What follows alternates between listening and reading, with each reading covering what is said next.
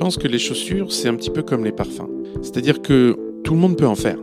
N'importe quel créateur, couturier ou fabricant de costumes ou autre fait des parfums. Mais c'est pas un parfumeur. Les parfumeurs, on les connaît, on sait qui c'est. Alors il y en a des nouveaux, il y en a des, jeunes, il y a une jeune garde et tout.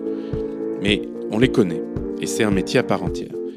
Euh, fabricant de chaussures, c'est pareil. On peut acheter un costume Hugo Boss et des chaussures Hugo Boss. Génial. Mais Il va les faire fabriquer par une usine ou quelqu'un.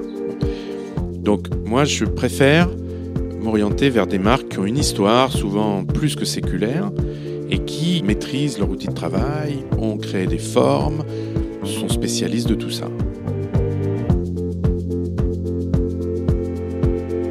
Bienvenue dans Cravate Club, le podcast qui va à la rencontre des passionnés du vestiaire masculin. À travers ces échanges avec mes invités, qu'ils soient des professionnels du domaine ou des érudits, vous découvrirez les secrets, les astuces et les bonnes adresses des hommes les plus élégants. Je tenais à remercier Cédric S, qui a déposé l'avis suivant sur SoundCloud à propos de l'épisode 9 avec Gabriel Gonzalez. Accompagné d'un brin de soleil, assis au bord d'un lac, voilà la situation idéale pour savourer cet épisode plein de passion. Merci beaucoup à Cédric d'avoir pris le temps de déposer ce commentaire ainsi que les autres, car ce n'était pas le premier. Si vous avez vous aussi envie de vous joindre à lui, vous pouvez regarder sur votre plateforme de podcast quelles sont les possibilités pour laisser des commentaires ou des étoiles qui permettront à d'autres de découvrir Cravate Club plus facilement. Merci beaucoup. Aujourd'hui, j'ai le plaisir de vous présenter David, le créateur de Reflets de cuir. Reflet de cuir est un service de cirage glaçage haut de gamme et d'entretien de maroquinerie. Après un parcours plutôt commercial dans des maisons de luxe telles que Berluti et Emmeling, David, qui est un addict des belles chaussures et qui a développé avec passion les meilleures techniques d'entretien depuis 25 ans, a décidé de se lancer dans l'entrepreneuriat et de créer son propre concept. Il nous explique tout ça dans ce nouvel épisode de Cravate Club. Nous parlons entre autres du principe des cireurs de chaussures des différentes techniques de cirage, du cousu Goodyear ou du cousu Blake, des patines, mais aussi de ses goûts et de ses modèles et marques préférées. J'en suis sûre, vous en saurez un peu plus sur l'univers des belles chaussures et du cuir après avoir écouté cet entretien. J'étais très heureuse de pouvoir discuter avec David et j'espère que vous apprécierez autant que moi cette conversation.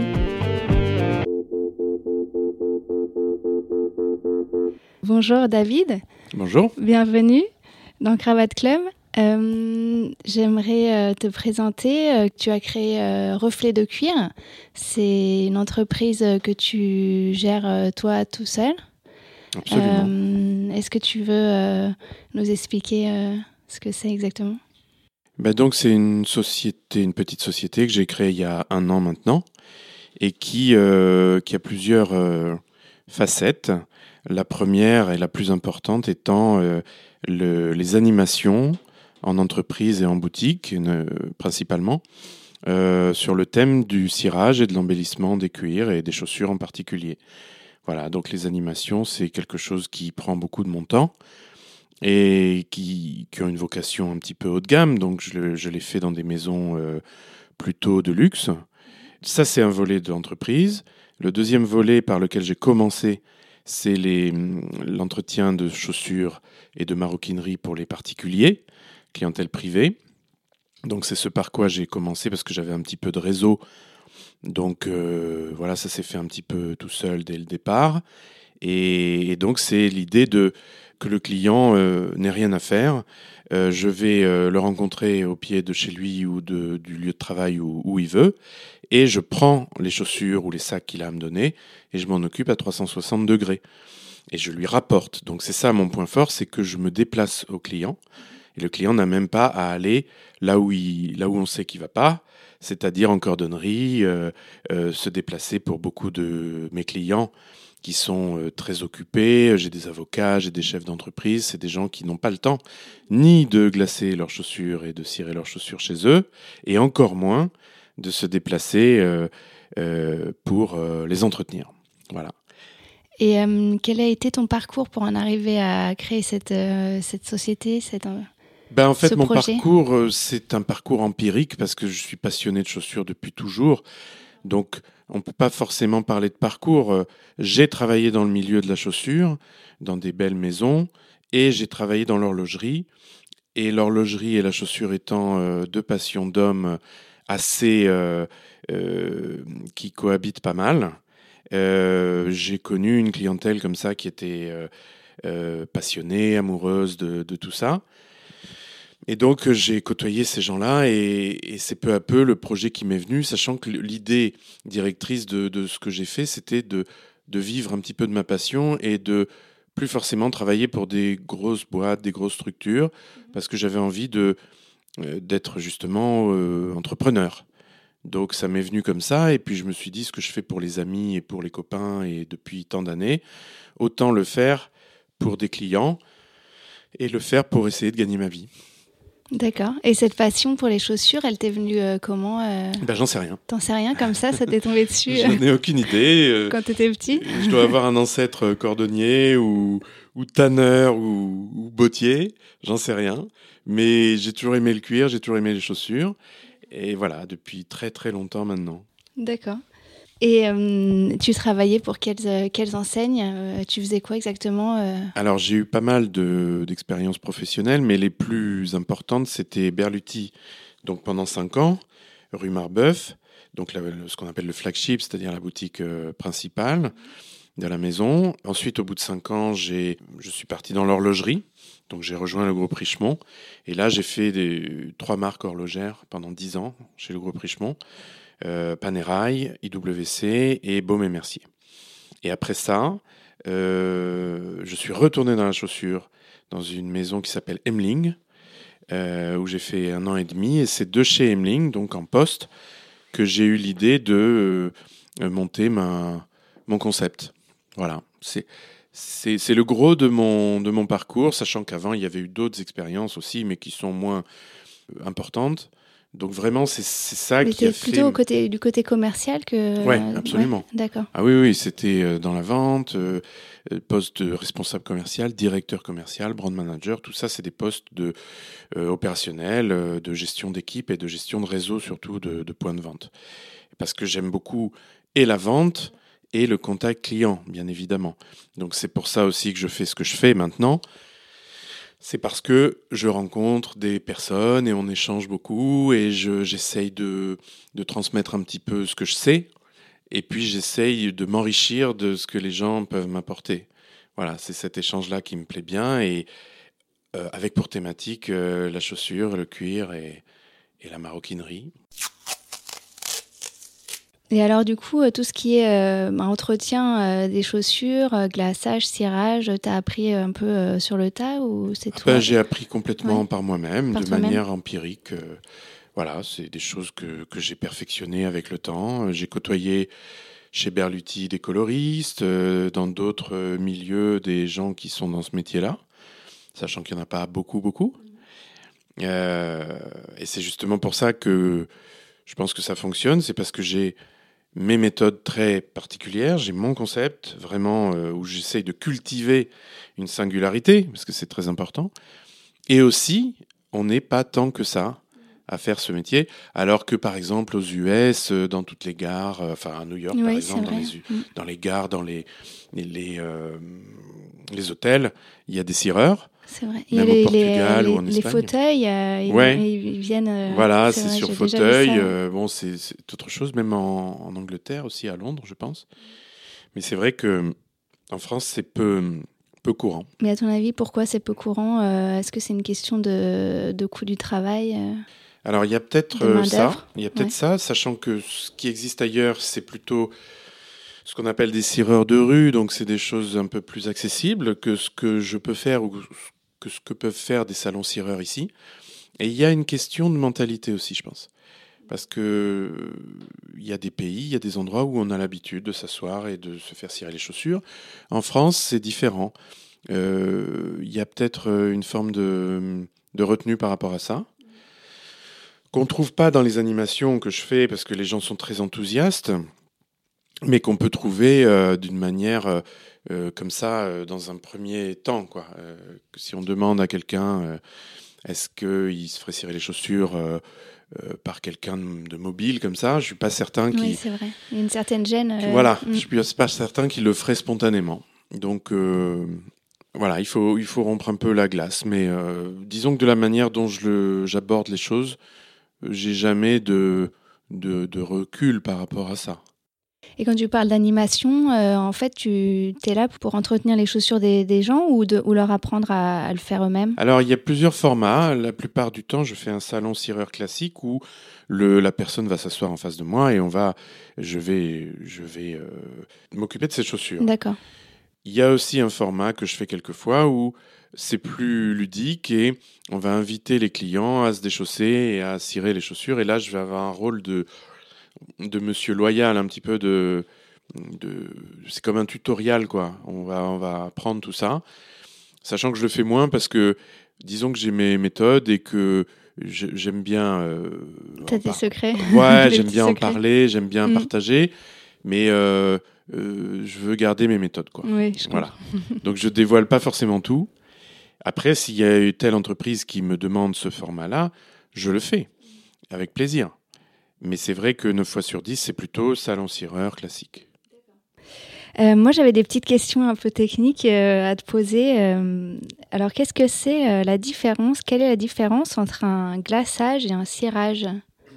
Parce Alors- que parfois, j'ai l'impression qu'on entend les deux termes et qu'on ne sait pas exactement si c'est la même chose ou pas vraiment. Tu sais, dans le milieu de la chaussure, on dit tout et son contraire. Euh, fait main, fatto a mano, bottier, sur mesure, demi-mesure, tout ça, ça n'a pas de sens. Donc il faut effectivement bien mettre les points sur les i. Euh, le cirage, c'est pour moi, euh, quand je propose une prestation de cirage, je vais nettoyer la chaussure et je vais la passer en cire et brosser et la faire propre. Mais Voilà la ce que cire, c'est. est-ce que la cire, c'est le Le cirage, cirage, oui. euh, coloré ou la- quand tu dis la ah oui, cire, c'est le, cirage, coloré Le cirage, un bon cirage à la cire d'abeille de la bonne couleur De la bonne couleur. ou approchante, Mhm. mais pas d'un Mais il n'y a couleur pas d'incolore. ou du savon pour cuire, mais pour nettoyer les couches antérieures de cirage. Mais je veux dire, quand on cire des chaussures, on prend un bon cirage de la bonne couleur. Ça, c'est une chose. Après, le glaçage, c'est faire ça et après euh, s'attarder sur des endroits de la chaussure où on veut faire un brillant supérieur. Tu vois Donc l'avant, notamment. Après, les psychopathes ou les plus psychopathes d'entre nous cirent aussi les- l'arrière.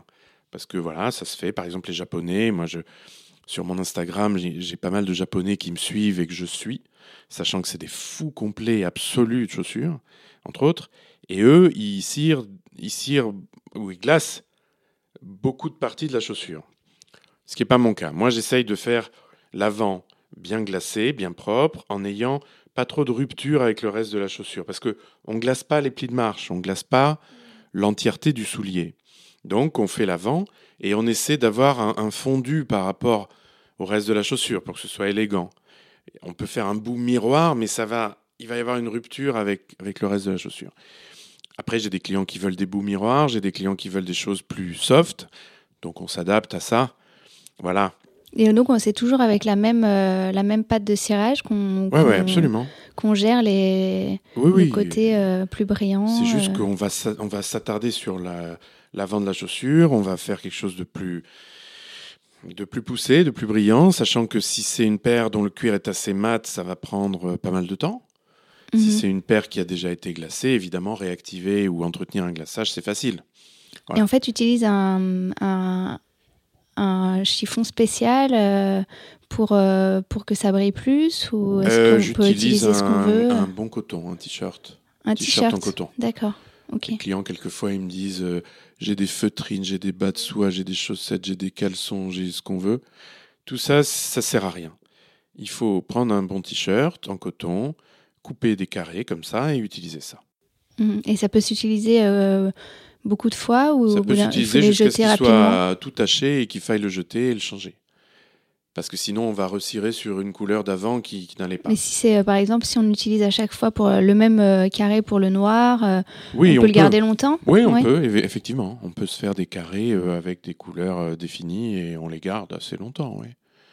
Mais c'est important d'avoir quelque chose de fin, de, de- de propre et qui soit en coton le plus fin possible pour pas qu'il y ait de rayures sur ce qu'on va faire. Mhm. Ok. Et alors la patine, qu'est-ce que c'est euh, Alors la patine, exactement euh, c'est encore autre chose. Et ça, euh, je le fais quelquefois quand des clients me le demandent, mais c'est très rare.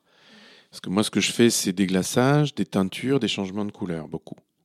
Mais la patine, c'est le fait de partir d'une base neutre. Oui. De pas, en fait, sous- enfin, on voit de plus en plus des, des, des, des bottiers qui vendent euh, des chaussures, euh, des souliers. euh, à patiner. ah, oui, Ou qui sont en cuir, en cuir Voilà, naturel. on les choisit. et ensuite, on choisit la couleur on qu'on les veut. essaye neutres. Mm, Voilà. Et après, on dit au, au vendeur, je veux cette couleur, je veux ci, je veux ça, je veux un gris fumé noir avec des, des nuages violets ou ce qu'on veut. Ça, c'est un travail que je fais assez peu parce que je le fais pas moi-même, dans le sens où il faut être coloriste pour le faire. Donc c'est un métier à C'est part un métier à part, hein, ouais, c'est bien ce que je pensais. Donc, Mm. moi, j'ai éventuellement un coloriste qui travaille avec moi, à qui je peux demander ce genre de choses, mais je le, le fais assez peu. Parce qu'en réalité, ce que veulent les clients, c'est soit garder les couleurs qu'ils ont, soit foncer sur des couleurs euh, comme marron foncé, bordeaux, noir. Donc, en fait, voilà, ça, c'est des choses que je fais. Mais euh, après, la, patine, c'est vraiment un travail de, à part entière de coloriste, presque d'artiste d'ailleurs. Donc s'il faut, je le fais, mais c'est pas moi qui le fais, au même titre que la cordonnerie, qu'on me demande 9 fois sur 10. Et, je travaille avec deux cordonniers qui ont chacun leurs compétences, parce que je suis pas cordonnier et j'ai pas le matériel ni rien. Donc j'ai un cahier des charges draconien pour eux. Et, euh, et voilà, donc je passe ma vie à aller euh, les voir pour, euh, pour qu'ils fassent des opérations sur les chaussures de mes clients. D'accord. Euh, et alors la teinture, est-ce que c'est encore autre chose quand on... Oui, la teinture, c'est donc euh, le fait de, de reprendre une chaussure qui serait abîmée, par exemple, ou dont la couleur ne, ne plairait plus au client. Ou alors, j'ai même des clients qui achètent des chaussures en solde de couleur improbable, sachant que je vais leur changer la couleur. Donc en fait, ils voudraient une paire noire, mais qui n'est pas soldée. Mhm. Donc ils achètent une paire verte qui est soldée. Et après, moi, je les, passe en, intéressant. je les passe en noir. Mais après, le noir, il tient Ah ben, bien euh, sûr, pour... euh, Bien sûr, bien ouais, sûr. indéfiniment Ah oui, oui, oui, D'accord. ça j'ai mes, méthodes. D'accord. Il faut plusieurs couches, il Ouais. faut attendre le temps de séchage, il faut derrière nourrir, cirer, enfin c'est il y a tout un euh, Tout un processus. euh, d'étapes mhm. qui ont un coût, mais qui ont un coût beaucoup moindre que hum, que si on fait pas ce que j'ai dit, c'est-à-dire que, que si on achetait des chaussures au prix fort, par exemple. Ça, c'est l'anecdote des soldes. Mais en tout cas, par exemple, j'ai des clients qui, vous savez, euh, tu sais, quand il, quand il pleut beaucoup et et il y a de l'eau qui remonte dans le cuir, qui fait des traces blanches, qui, qui durcit le cuir, etc., elles sont abîmées, les chaussures, et ça se voit. Donc, on, décape la, la chaussure Tu décapes comment? Avec, avec du décapant, enfin, avec un, de l'acétone ou du Mhm. décapant. D'accord. Et après, on met en couleur avec ce qu'on a choisi. Donc ça peut être, je propose deux marrons, un bordeaux ou un noir, sachant qu'il y a des choses qu'on peut pas faire. Tu vois, par exemple, si euh, tu me donnes une paire rouge et que tu me la demandes en marron, je pourrais pas le faire parce que c'est pas possible. Même si, revanche- si tu la décapes, euh, non, non, parce qu'il y a toujours une base de, de rouge, euh, donc c'est compliqué. En revanche, passer n'importe quoi en noir, ça on peut. Et après, on peut faire des marrons. Enfin, c'est à la demande, quoi. C'est comme les travaux de cordonnerie. Il faut que je vois les chaussures pour pouvoir valider et ne pas dire oui à tout, sachant qu'on pourra pas faire quelque chose ou mal faire quelque chose. On peut pas se le permettre. Oui, je comprends. Mais tu arrives tout de suite à savoir euh, quand tu vois une paire euh, ce qui est faisable euh, ou ce qui va être compliqué. Ouais. Ouais. D'abord, je, je vois tout de suite le cuir, donc je, je- je vois même si, si on va pouvoir le glacer facilement ou si ça va être compliqué ou si ça va être une tannée. Ah oui. Et, c'est puis, que justement, par exemple, à quoi tu peux voir que ça va être compliqué? Bah, déjà, les cuirs grainés, par exemple, sont beaucoup plus durs à glacer. Donc, il faut plus d'une heure ou voire deux heures pour arriver. Quand on y arrive, c'est superbe, mais c'est très dur. Ça, Oui, parce qu'il y a tous les petits reliefs. C'est là. des cuirs qui sont plus épais, plus mat, euh, un peu sport, donc il faut, il faut y aller plus. Quoi. Et puis après, les cuirs euh, qui euh, sont mat, par exemple, il y a certaines marques, comme Weston, qui est une excellente marque, mais leurs cuirs sont très bons, mais ils sont plutôt mat quand les chaussures sont neuves. C'est comme ça, ils sont mat. Et, donc, à glacer, ça va prendre plus de temps. Les anglaises, par contre, comme Loeb ou Edward Green, ou même peut-être Crockett and Jones, ça va être plus rapide. Les italiennes aussi, en général, c'est pas trop long, les italiennes. Alors évidemment, les Berluti, euh, le cuir, il est fait pour être travaillé. Ou d'autres marques, euh, comme quand tu disais qu'il y a de plus en plus de marques qui s'y mettent, c'est vrai que les marques qui font des glaçages et qui font des patines pour le client, bah évidemment, c'est fait pour. Donc c'est pas très compliqué. Mais est-ce que les patines, au bout d'un moment, euh, il faut les refaire? Alors Berluti, par exemple, euh, propose une deuxième patine offerte. C'est-à-dire qu'on fait la première, on la porte une dizaine de fois, par exemple, et on retourne là pour confirmer la patine, ou c'est le moment de dire je voudrais un peu plus de, nuages, je voudrais plus foncé, finalement ça me plaît pas, je voudrais qu'elles sont grises, je voudrais qu'on les passe en noir, des choses comme ça. D'autres marques, je ne sais pas trop, mais en principe, une patine, ça peut se retravailler, puisqu'à la base, c'était fait pour ça et que le cuir était fait pour ça. Donc c'est plus facile. En revanche, si un client me donne une paire noire en box euh, et me dit je veux des transparences de gris, ou je veux qu'elles soient marron foncé, là, je vais pas les prendre parce que ça ne va pas être possible. C'est trop, trop difficile. Oui, je comprends. D'accord. Et alors pour, euh, pour quelqu'un qui voudrait euh, se mettre à entretenir euh, ses chaussures correctement, est-ce que tu aurais le minimum de matériel à, à conseiller? Ah bah C'est très simple. un t-shirt donc pour les chiffons, on l'a dit. On jette tout le reste, hein, les feutrines, les trucs. du bon cirage à la cire d'abeille. Tu as une marque à conseiller peut-être? Il y a Saphir qui est le numéro un mondial. Il y a une petite marque qui s'appelle A. Mullard, avec laquelle je travaille moi. Des gens très sympathiques. C'est une marque assez ancienne qu'on peut trouver au bon marché, qui fait des très bons produits. Après, il y a une autre marque que je connais qui s'appelle Famaco. Euh, eux, ils sont spécialistes un petit peu des couleurs, donc je pense qu'ils ont une palette de couleurs très très importante. Donc si on a, si on a des chaussures jaunes, je pense qu'on peut arriver à trouver de la crème jaune ou du cirage jaune avec eux. Voilà, donc il faut un, un bon cirage qui sente bon la cire d'abeille, voilà. On va éviter, je ne citerai pas de marque, mais on va éviter les cirages de supermarché Mhm. qui peuvent faire briller, mais qui sont non pas à la cire d'abeille, mais plutôt aux hydrocarbures. Et qui sentent d'ailleurs le, le pétrole, quoi. Et ça, euh, et puis alors, le pire du pire, c'est les, les bouts éponges, les cirages un peu liquides comme ça, avec un bout éponge, qu'on va appliquer pour faire briller, mais qui sont abominables parce qu'ils déposent une pellicule sur le cuir, ils l'étouffent complètement, et en fait, ils, ils, ils bouchent le cuir, quoi, ils ils l'abîment. Quelquefois, j'ai des chaussures à reprendre de clients qui tiennent à leurs chaussures, mais qui ont mis ce genre de produit, notamment ceux qui voyagent énormément et qui n'ont pas forcément le choix. Et, euh, il faut tout décaper, il faut, il enlever toute la pellicule euh, antérieure, et quelquefois d'ailleurs, on retrouve une couleur qui est différente de celle que qu'on reçoit au départ. Voilà, donc bon chiffon, bon cirage. Après, des, bo- brosse, des brosses en crin de cheval, Mhm. euh, des choses qu'on peut acheter euh, en droguerie ou, ou chez, le- chez les bons cordonniers. Et puis, euh, une brosse à dents pour les bords de semelle qui sont très poussiéreux. Donc, on va mettre un petit peu de cirage sur la brosse à dents et on va faire le tour de la semelle avec. Alors, petit conseil, ne plus se brosser les dents après qu'on ait fait ça.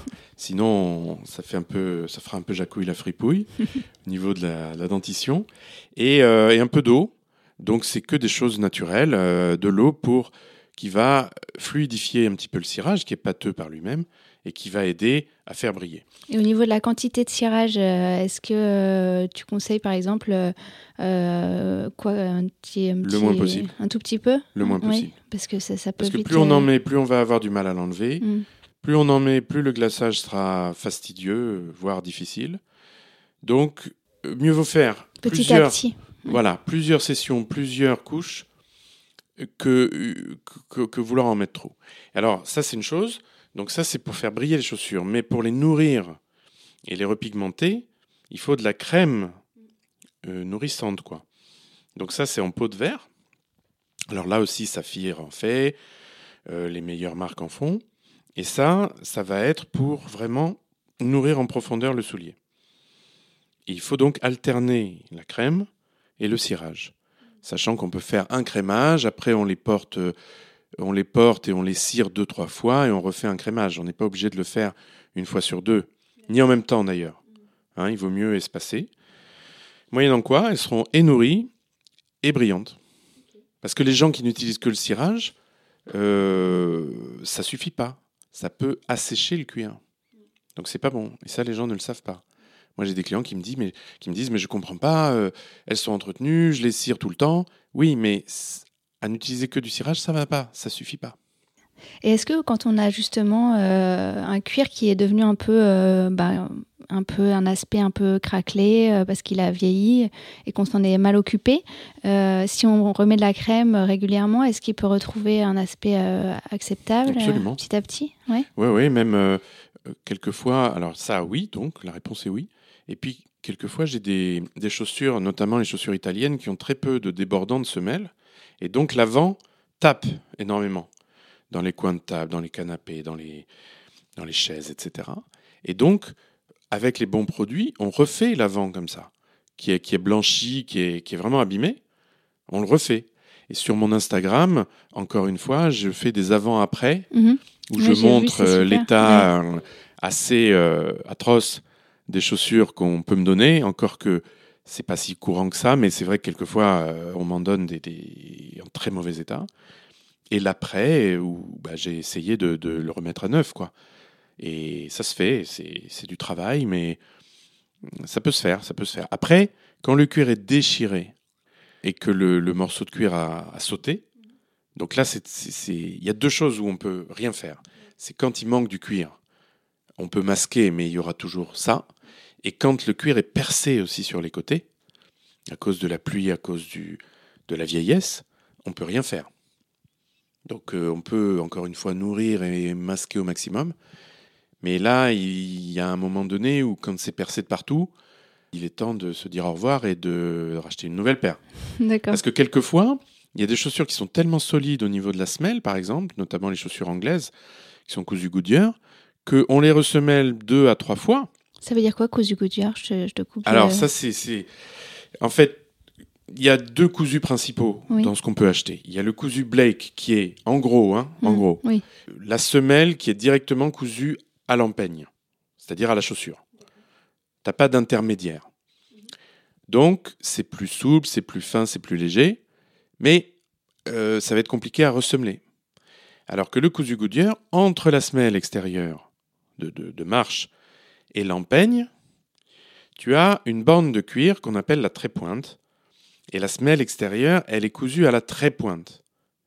Et la trépointe, elle est cousue au reste de la chaussure. Il y a du liège au milieu pour, euh, assouplir, pour faire, euh, pour isoler, etc. Donc quand tu vas vouloir ressemeler, il faudra enlever ta semelle extérieure, refaire le liège au milieu et recoudre une nouvelle semelle à la trépointe. Et donc ça, ça permet de faire deux ou trois ressemblages. Voire ah oui, et mais est-ce qu'il y a beaucoup de cordonniers qui savent faire ça bien Qui sûr, savent ressembler Ah oui, c'est vrai. Ils refont entièrement. Euh, c'est ce qu'on appelle le cousu Goodyear. D'accord. De Charles Goodyear, qui était un, un cordonnier qui a inventé ce, ce procédé-là. Et, le cousu Blake, ça doit être un monsieur qui s'appelle Blake. J'en sais un peu moins, mais en tout cas, techniquement, c'est ça. Et donc, quand tu as des chaussures en cousu Goodyear qui sont les plus solides, tu fais parfois deux ou trois remontages, donc ça peut être sur 15 ans. Et donc, quelquefois, la semelle, elle est plus costaud que le cuir. Parce qu'à un moment donné, la semelle est encore en bon état et tout, mais le cuir en lame. Donc, même si. Alors, il y a des clients qui sont très attachés à leurs chaussures, donc ils continuent à les, utiliser. Moi, c'est pas trop mon truc. Quand, quand, quand, mes chaussures commencent à donner des signes de faiblesse, je, ne les mets plus parce que j'aime pas. En plus, j'aime bien par rapport à mon travail, avoir toujours des chaussures en bon état, euh, d'aspect neuf, euh, voilà, voilà, c'est comme ça. Mais il y a des clients qui ont cet attachement-là et qui les terminent, qui, qui vont jusqu'au bout de, de, de, de ce qu'il ce est possible de faire. quoi. D'accord. Et qu'est-ce que tu penses de l'imperméabilisant? Ben, J'en pense rien. T'en penses rien? Non. Prochaine question? Ben Non, en fait, l'imperméabilisant, moi, je l'utilise sur des chaussures, euh, ce qu'on appelle des chaussures en daim. Mhm. Tu vois, donc euh, euh, là, là, on va l'utiliser, on va brosser, imperméabiliser et rebrosser derrière. C'est ce que je fais. Euh, par contre, sur, le, sur les, chaussures en cuir, je ne l'ai jamais utilisé. Parce que la crème et le, cirage, C'est suffisant. euh, non seulement suffisent, mais permettent de faire des choses que si tu imperméabilises, tu peux plus faire. Parce que le glaçage, par exemple, tu le détruis si tu mets de l'imperméabilisant. C'est pas, tu vois, je, moi je suis pas du tout utilisateur de ça. Ok. Et d'ailleurs, si les chaussures sont bien glacées, euh, l'eau roule sur le, sur le cuir. L'eau ne pénètre pas le cuir parce que le glaçage, il va un petit peu euh, pro- protéger le cuir. Mhm. Et si on fait le truc que j'ai dit tout à l'heure de la, la brosse à dents avec du cirage sur les- la couture de semelle, euh, la couture, le, le tour, on isole aussi, on, on- on protège aussi. Donc tout ça contribue à... Après, c'est sûr que c'est toujours la, question de mes clients. Si on se fait surprendre par une averse absolue et que les chaussures sont noyées d'eau, euh, c'est sûr que des belles chaussures euh, en cuir, euh, à la limite, sont pas tout à fait faites pour ça. Donc, quand on voit le matin à la météo qu'il va pleuvoir des cordes, moi je suggère de mettre des chaussures avec une semelle gomme, par exemple, dans un cuir un petit peu plus robuste, que des belles chaussures euh, raffinées et, et très élégantes, parce qu'on risque de vraiment, on risque de les abîmer. Mais une fois que, une fois qu'on s'est fait prendre par l'orage, euh, est-ce que c'est foutu euh Ben, on se met en chaussettes et puis on rentre chez soi en chaussettes. Non, il faut euh, donc quand on rentre, il faut les sécher euh, déjà même avec un petit chiffon. Ah oui, il faut pas les mettre près d'un radiateur Non, aussi. hein. il faut les sécher pour enlever un minimum d'eau. Et ensuite, moi, je les mets euh, un petit peu inclinés vers le talon, c'est-à-dire Oui. euh, le haut, euh, donc vers le haut, le, le bout de la chaussure vers le haut et incliné vers le talon. Et puis, on les laisse sécher comme ça. Voilà. Et après, encore une fois, s'il y a des marques, s'il y a des traces, s'il y a des choses qui, apparaissent, il y a moyen de les, de les sauver. Mais c'est vrai qu'elles vont, elles vont fatalement s'abîmer. Parce que euh, l'eau va remonter dans le, le cuir de la semelle, par capillarité dans la, la. Elle va faire ressortir euh, les tanins, euh, les sels, euh, toutes les choses qui sont dans le cuir. Oui, tout ce qui a été utilisé pour le tannage. oui, pour ouais, la fabrication et tout. Et ça va abîmer. D'accord. C'est pour ça qu'on trouve des traces blanches comme ça sur les, sur les cuirs quand ils ont pris beaucoup d'eau. Donc après, voilà, il y, a y quelques méthodes pour s'en sortir, mais c'est pas, c'est pas évident. Je pense que les chaussures, c'est un petit peu comme les parfums. C'est-à-dire que tout le monde peut en faire. N'importe quel créateur, couturier ou fabricant de costumes ou autre fait des parfums. Mais c'est pas un parfumeur. Les parfumeurs, on les connaît, on sait qui c'est. Alors, il y en a des nouveaux, il y en a des, jeunes, il y a une jeune garde et tout, mais on les connaît. Et c'est un métier à part entière. Euh, fabricant de chaussures, c'est pareil. On peut acheter un costume Hugo Boss et des chaussures Hugo Boss, génial. Mais Hugo Boss, il va les faire fabriquer par une, une, une Une usine, usine de chaussures. ouais. Donc, moi, je préfère m'orienter vers des marques qui ont une histoire, souvent plus que séculaire, et qui euh, maîtrisent leur outil de travail, ont créé des formes, sont spécialistes de tout ça. Donc, on a. euh, alors, moi, je suis très anglais dans, dans mon style. Donc, euh, j'aime bien, j'aime bien John Loeb, j'aime bien euh, Edward Green, qui pour moi est la meilleure marque qui soit. Edward Green, c'est en plus personne Edward connaît. Green, ça revient euh, très souvent. Ah ouais, bah, quand je pas beaucoup de monde connaît, donc c'est ça que mm. j'aime bien. C'est le côté confidentiel. Crockett and Jones, qui est une excellente marque, qui est très très très bien placée en termes de rapport qualité-prix. Très très ça bonne aussi, marque. souvent, j'ai des clients qui commencent, alors qui commencent plus bas avec Loading, Loading. avec Finsbury quelquefois, mais euh, quand on commence dans la vraie vraie belle chaussure, on peut très bien commencer par Crockett and Jones.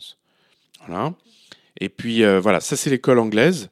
Weston euh, est plutôt de l'école anglaise, même si c'est français et que Michel Perry, pendant plus de 15 ans, a créé des choses plus, plus fines. Donc ils sont à- un peu à la frontière entre l'esprit français, le côté anglais par le Goodyear et euh, une, une école un peu italienne d'élégance. Voilà.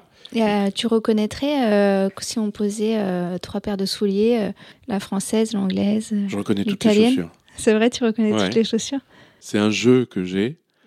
Alors, quelquefois, je, je me manque, mais c'est très rare.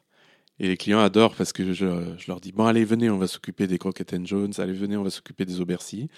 Et, et ça les amuse parce que ils s'attendent pas. Oui. Et c'est vrai qu'avec le. bah, C'est pas de la prétention, c'est vraiment un jeu.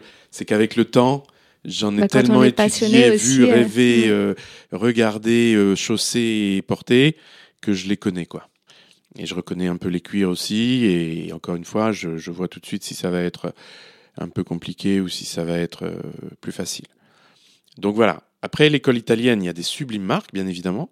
Moi, c'est un petit peu moins mon truc. Pourquoi en fait Bah, parce euh, que on en a parlé tout à l'heure. C'est des montages qui sont plus légers, Mhm.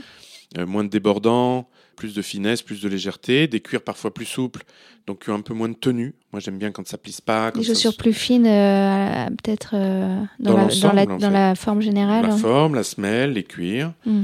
Donc, disons que dans le temps, ça évolue d'une manière différente. Moi, j'aime bien quand ça plisse pas, quand ça bouge pas, quand ça peut rester 10 ans comme ça sans bouger. Voilà. Mais euh, il y a euh, Aubercy qui est une très jolie marque française, Mhm. mais qui a une petite fabrique en Italie. Euh, Berluti, évidemment, qui est euh, pour beaucoup la mecque de, de la chaussure, avec des très belles formes, des très belles patines et beaucoup de confort en tout cas. Et puis après, il y a Ferragamo, il y a, il y a d'autres marques très intéressantes. Dans, dans le casual, je pense que c'est les Italiens les meilleurs.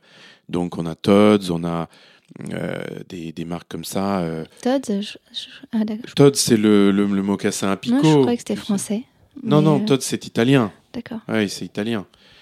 Donc, c'est vrai que dans le casual, ils savent faire. Alors que les Anglais, c'est pas trop leur truc, par exemple. Donc, je dirais que ça dépend de ce qu'on recherche.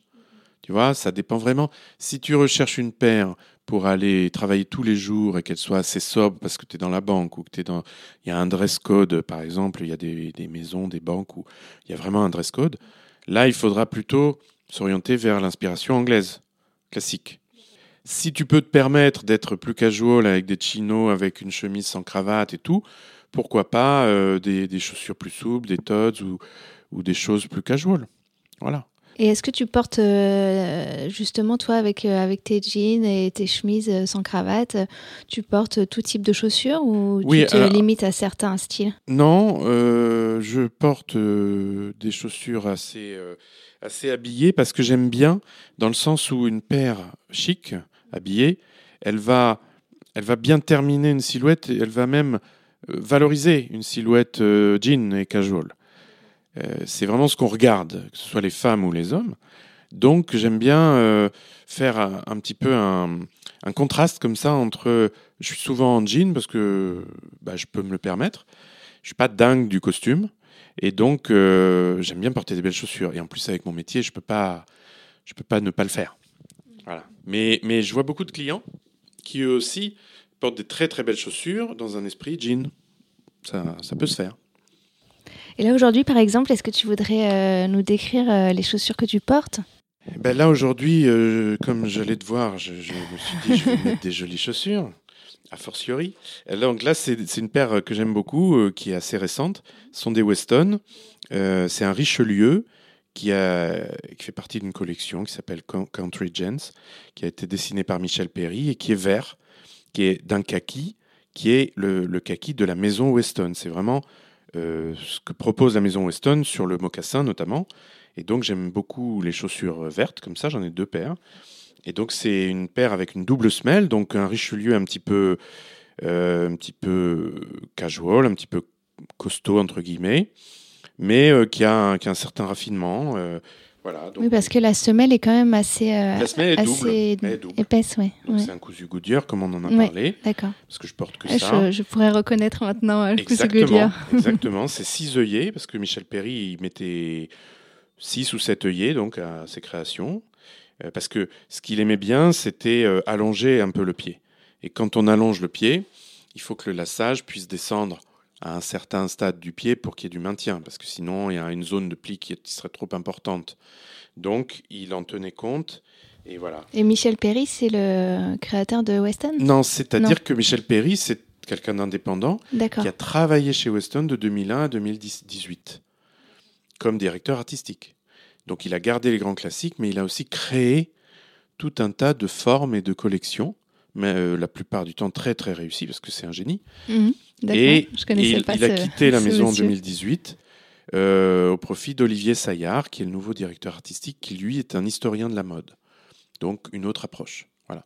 Mais Michel Perry, c'est un, c'est un, un vrai bottier, un vrai formier, un vrai dessinateur de chaussures, qui a sa propre marque et qui maintenant Ah, il a de. sa marque. Ouais, il a sa marque et il s'occupe de François Pinet maintenant. Donc la maison François Pinet, qui est dans le même groupe que Weston. Je voulais savoir si, à ton avis, euh, certaines chaussures étaient difficiles à porter, euh, plus difficiles à, à mixer avec euh, certaines tenues. Est-ce qu'il y, y a des choses où il faut y aller petit à petit Alors, il y a. certains, modèles plutôt? Ouais, alors on fait comme on veut en fait. On fait comme on veut. Parce qu'aujourd'hui, je pense que on peut mixer un jean Gap avec une paire de Corté à 1400 euros. Les gens se permettent des choses. Et c'est très bien. Mais c'est vrai qu'il y a certaines choses que la morale réprouve, comme par exemple euh, le derby noir. Le, le derby est sport, et un derby noir, pour certains, en tout cas, c'est un peu une hérésie. Alors, c'est comment euh, une derby exactement? Alors, le, le derby, le Richelieu, c'est quand le, Quand le lassage, lassage, oui. va être euh, bloqué ici, parce qu'il va passer en dessous du reste de la chaussure, en dessous de En l'empile. fait, le lassage, il, est, il, a, il commence à peu près à la moitié il du commence pied. à la moitié, et Mm. il fait un V comme ça parce qu'il est bloqué. Alors que le derby, le- les deux garants qui ont les lacets, ils vont être au-dessus de la chaussure. Tu vois, ils vont passer Oui. de part et d'autre Mm. au-dessus. Ça veut dire que pour les gens qui ont un coup de pied très fort, il vaut mieux les derbies parce qu'on va pouvoir régler comme ça sans être bloqué par la base du lassage ici. Oui. Sinon, tu aurais un V énorme. Bon. Donc, il y a des gens qui ne peuvent chausser que les derbies. OK. Mais c'est vrai que le derby noir, c'est un peu un- euh, une hérésie dans le sens où le noir, c'est censé être plus business, plus élégant. Donc, c'est un peu compliqué de, de porter un derby noir. Mais tout ça, c'est extrêmement futile, hein, parce qu'on peut le faire. Oui, oui, après, C'est comme il y a des- gens des qui ne porteraient euh, pas un mocassin avec un costume. Alors que les Italiens, par exemple, ils vont porter des mocassins euh, tout à fait, même des tods et des choses très casual avec un costume. Donc, à chacun ses règles. Moi, c'est vrai que j'ai quasiment aucun derby parce que j'aime pas ça. J'ai que des Richelieu. D'ailleurs, ma femme me dit, à chaque fois que j'achète une paire, elle me dit, mais tu l'as déjà en 20, en 20 exemplaires? Je lui dis, mais non, t'as rien compris, il y a une couture différente, et puis il y a les perforations qui sont pas pareilles et tout. Donc, elle, elle me demande plus, en fait, elle s'intéresse plus parce que Parce qu'elle en a marre. elle en a marre. Mais c'est vrai que euh, j'ai pas de derby, j'aime pas ça. Euh, après, il y a des gens, encore une fois, qui ont un coup de pied très fort, qui ne chaussent que des mocassins. Le mocassin Weston, par exemple, est extraordinaire parce qu'il a 7 largeurs par demi-pointure. Donc on parle quasiment, C'est presque de la- du sur-mesure. ouais. Mm. tu, tu ne peux pas ne pas le chausser. Et donc il y a des gens euh, qui ont le coup de pied très fort, qui ont besoin de ça. Voilà. Donc euh, voilà, après, euh, bah, moi, je... Alors, il y a un truc que je déteste, mais ça, encore une fois, c'est moi, c'est les lacets de couleur.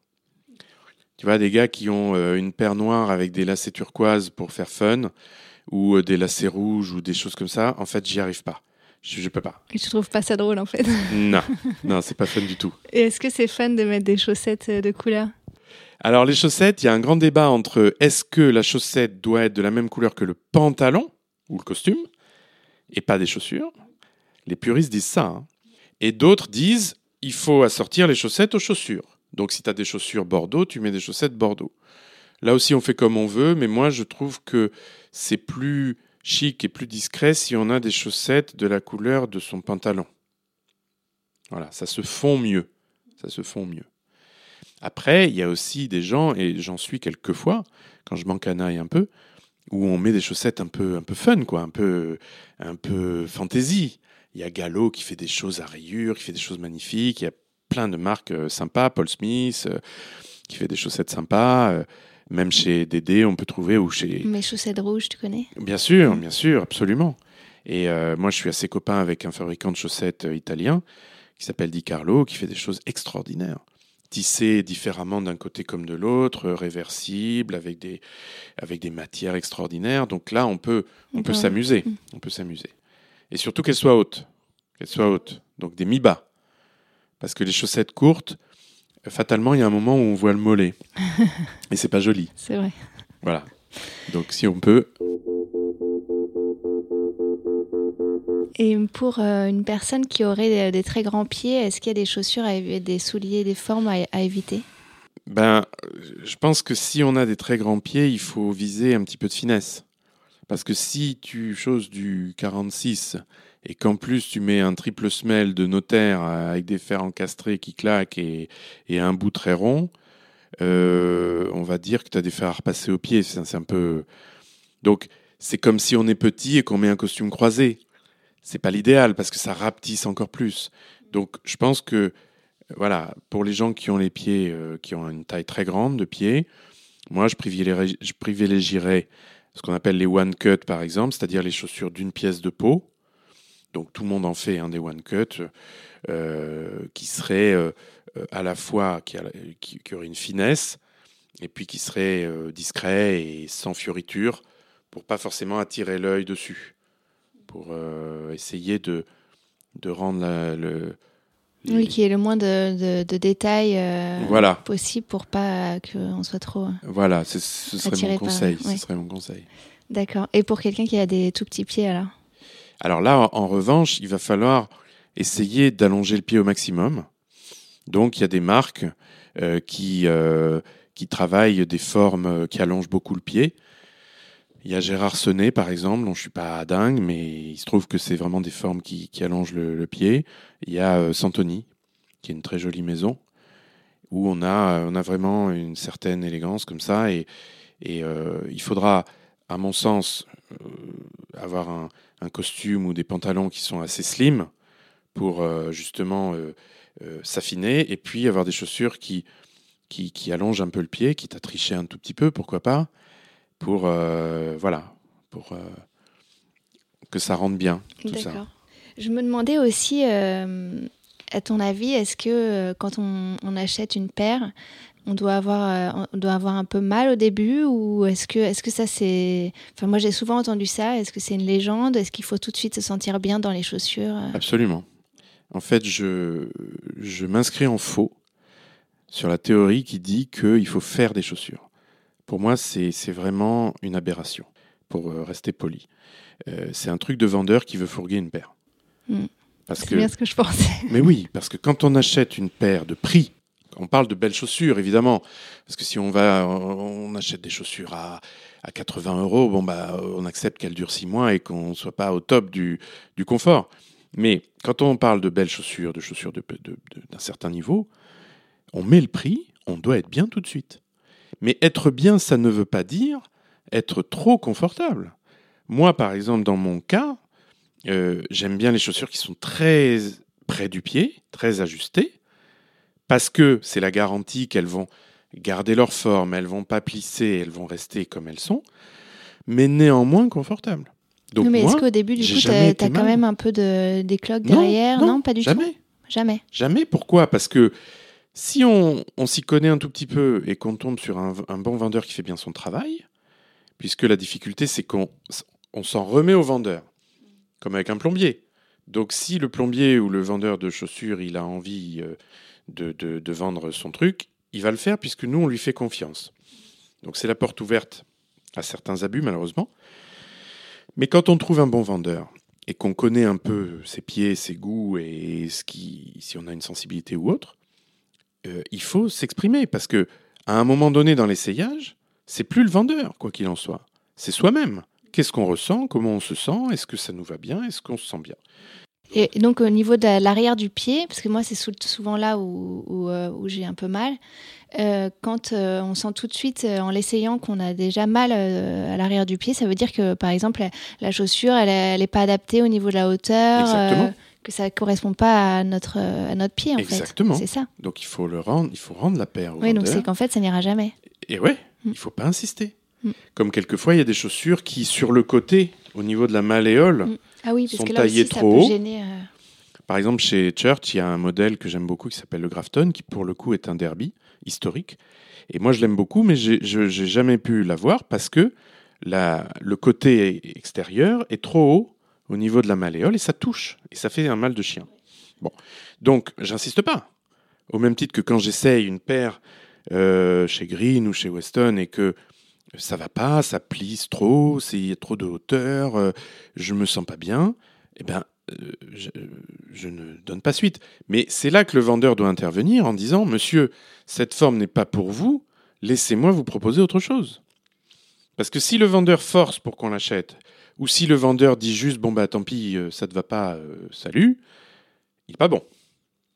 C'est là que le talent du vendeur doit s'exprimer, c'est qu'il doit connaître ses formes, il doit faire un diagnostic du pied euh, le plus rapide possible, en regardant peut-être ce qu'a déjà le client, en, regardant sa taille, en parlant avec le client, et se dire ok, lui c'est clair que les derbies ça va pas, les mocassins ça va pas, on va aller sur des Richelieu, des choses comme ça. Donc si le vendeur fait bien son boulot, en résumé, on doit être bien chaussé. Et moi, à, à peu de choses près, parce qu'on a tous fait des erreurs, mais globalement, j'ai presque jamais été mal chaussé. Parce que je, j'en fais appel au vendeur pour m'éclairer, mais après, à un moment donné, c'est mon diagnostic. Donc il ne faut pas avoir peur de marcher devant la glace, de faire vraiment des pas, de, de d'y aller, pour s'assurer que ça devrait aller. Après, certes, c'est un bon, il peut y avoir à la longue euh, des choses qui, qui, qui font mal. Tout, tout, peut se travailler. On peut, on peut forcer un peu la chaussure, on peut l'assouplir. Euh, oui, on bon. peut l'emmener euh, chez un cordonnier pour euh, même chez toi peut-être. Euh, tout à fait. Moi, je le, je le fais avec mes cordonniers. On, les, on, on met un, un, produit assouplissant, on les met sur forme pendant 24 heures, ni plus ni moins, et on gagne, on gagne en souplesse. Pas en longueur. Attention. Je parle de la hauteur et de la largeur. Mais en longueur, on ne peut rien faire. Donc si on fait du 43 et qu'on a pris du 42 ou du 42,5, euh, on peut rien faire. C'est aussi une fausse idée que de dire qu'on peut agrandir des chaussures. Hein. Voilà. Mais en tout cas, euh, pour moi, on doit être bien dès le départ, même si on est... Alors évidemment, euh, si on marche pendant 6 heures, euh, on va avoir le pied très fatigué quand elles sont neuves. C'est normal. C'est pour ça qu'il faut plutôt les mettre 2 heures, 2 heures, 2 heures, 2 heures, 3 heures, 4 heures, et après une journée de travail par exemple. Au départ, il faut y aller avec parcimonie. Mais normalement, ça doit bien se passer. Parce que c'est des chaussures qui sont faites par des, des, des maîtres artisans euh, de, dans des maisons séculaires qui, qui, savent, qui ont fait des formes extraordinaires, qui savent de quoi ils parlent, qui choisissent les meilleures poseries. Donc, tout est là pour qu'on soit bien. Ok. Voilà. Bon, mais je crois qu'on a presque. Ben, on, on, va s'arrêter là pour euh, toutes ces informations euh, très intéressantes. Moi, j'étais très contente. Merci. Et, Et euh, une dernière si chose, oui, une dernière moi, chose. moi, je, euh, là, je, je m'enflamme un peu parce que je suis passionné et que j'aime bien parler de tout ça. Mais j'essaye d'avoir une approche la plus humble possible de mon métier parce que le, celui qui décide, celui qui commande et celui qui, qui, qui fait tout ça, c'est le client. Et donc, moi, je suis très à l'écoute de mes clients et, et, et c'est mes clients qui façonnent un petit peu ma culture et, et qui me font aller dans une direction ou dans une autre. Et c'est pour ça que j'aime beaucoup l'échange avec les clients et qu'on en apprend tous les jours euh, par rapport à ça. Voilà, donc c'est vraiment un, un, échange. Super. Voilà. Et alors, où est-ce qu'on envoie euh, tes futurs clients euh, te trouver sur Internet? Alors, ben, en fait, j'ai tous les réseaux sociaux. Euh, j'ai un compte Instagram qui s'appelle Reflet de cuir. Reflet de cuir avec pluriel. un S. Ouais, reflet avec un S de cuir en, en un bloc. Euh, donc, il y a ce compte Instagram avec ma vieille voiture de fonction qui est une Maurice de 65, donc vous la reconnaîtrez. euh, J'ai un compte Facebook aussi, et puis, euh, et puis mon site. Et voilà, donc c'est des choses que je, où j'essaie de poster très régulièrement, je les travaille. Ton site c'est reflet, euh, refletdecuir.com. D'accord. Absolument. Voilà, donc euh, on peut me trouver là. Et après, moi je suis euh, mobile, donc je me déplace. à Paris à Paris et même euh, en dehors de Paris s'il si, si faut. Ok. Voilà. Est-ce qu'on peut t'envoyer peut-être euh, par la poste euh, parfois des, des souliers Oui, oui j'ai des clients qui le font. Il y a des clients qui le font. Alors j'ai des clients qui le font, j'ai des clients qui euh, m'invitent aussi chez eux quelquefois pour que euh, chez eux je m'occupe de leur collection. C'est rare, mais j'en ai quelques-uns comme ça. Donc j'arrive le matin et puis je reste jusqu'à dans l'après-midi et je fais 15-20 paires euh, euh, à même à même leur maison quoi pour euh, c'est génial. voilà. Mm. mais la plupart du temps j'emporte les chaussures et il me faut quelques jours pour euh, pour m'en occuper parce que ce qui est important pour moi c'est d'avoir un petit peu de temps. Enfin je travaille vite par rapport à aux marques de chaussures qui font des ressemblages en six semaines. Moi c'est dix jours. Mais je veux dire il faut du temps. Il faut du temps pour bien faire les choses je suis pas dans le, le staccanovisme mais dans la dans la, dans la grande vitesse. Moi. Je, je préfère prendre mon temps. Voilà. Génial. Bah, merci beaucoup. Merci. À bientôt. Merci. Merci. Merci beaucoup d'avoir écouté Cravate Club. Si vous avez aimé cet épisode, n'hésitez pas à en parler autour de vous, à mettre des étoiles sur Apple Podcast, à laisser des commentaires ou des suggestions sur des sujets à aborder, des personnes à inviter, sur le compte Instagram de Atelier Minutie, M-I-N-U-2-S-I, ou par email à jessica.minutie.com. Cela ne vous prendra que quelques instants et ça m'aidera beaucoup. Merci et à très vite pour un prochain épisode.